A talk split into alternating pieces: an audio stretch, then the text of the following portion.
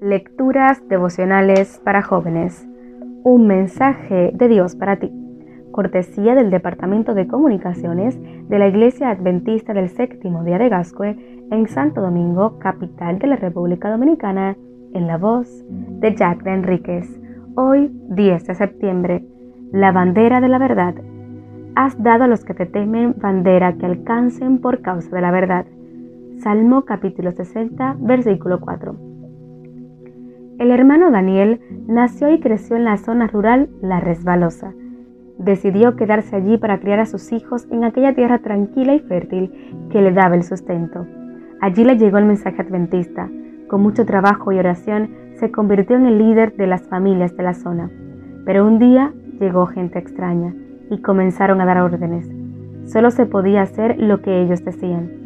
Un día aparecieron carteles en todas las casas y en el templo donde se citaba a todos los habitantes a arreglar la carretera y los caminos en el día sábado.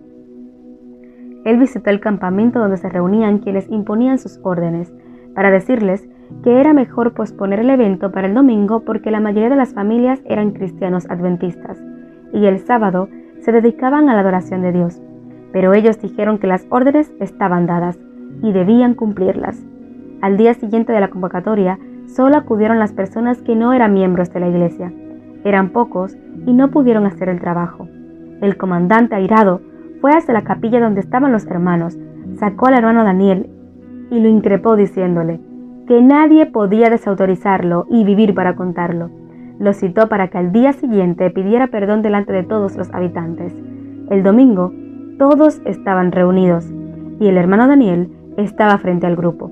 Entonces le dijeron al hermano que, como desagravio, tenía que gritar un lema político delante de todos, levantando su mano derecha.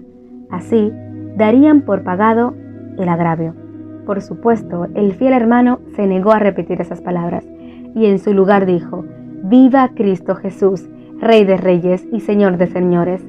El comandante tuvo la intención de matarlo allí mismo, pero sabía que esas personas eran firmes en sus convicciones y no darían su brazo a torcer. Por eso le pidieron que se marchara de la zona. Aquella misma semana, junto con todas las familias adventistas y con la ayuda de toda la comunidad, arrancaron del suelo el templo de Bareque y el techo de palma y se lo llevaron a otra región.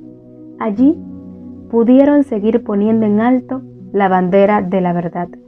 Apreciado joven, la verdad no siempre es apreciada, pero siempre hemos de proclamarla.